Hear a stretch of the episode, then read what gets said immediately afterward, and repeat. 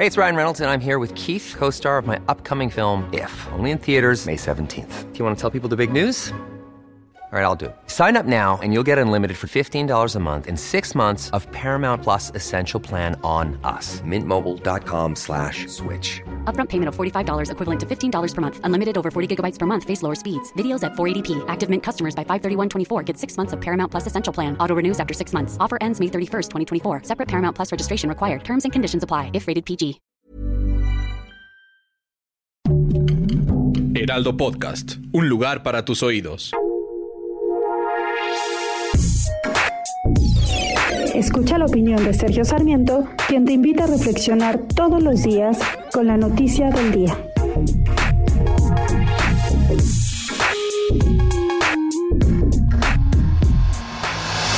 Los migrantes están votando con los pies. Efectivamente, quizás en sus países les dicen que el sistema capitalista es lo peor que le puede suceder a cualquiera. Les dicen que el sistema, el sistema de libre empresa es la explotación del hombre por el hombre. Y sin embargo, los migrantes arriesgan su vida, están dispuestos a hacer lo que sea con tal de llegar a esos sistemas explotadores que supuestamente deberían ser rechazados.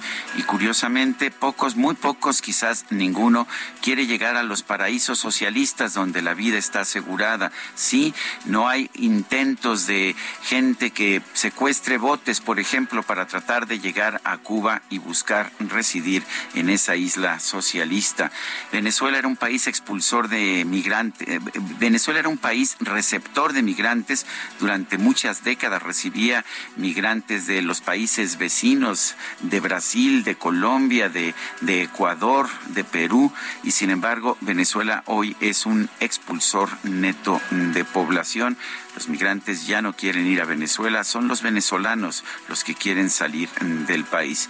Quizás lo que tendríamos que hacer, si de verdad quisiéramos evitar tragedias como la que hemos visto ahora en San Antonio, Texas, es generar un desarrollo económico en los países expulsores de población, similar al que se ha registrado en otros países del mundo que han adoptado un sistema económico de libre empresa.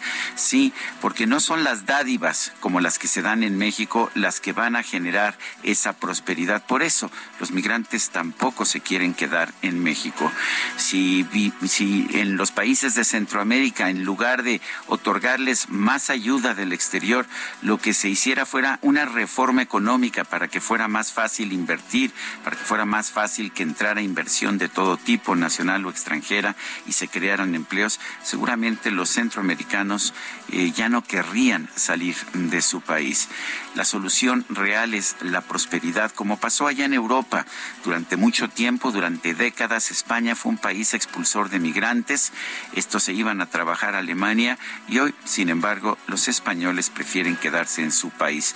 No fue porque hubiera ayudas, fue porque había inversión productiva y empleos. Yo soy Sergio Sarmiento y lo invito a reflexionar.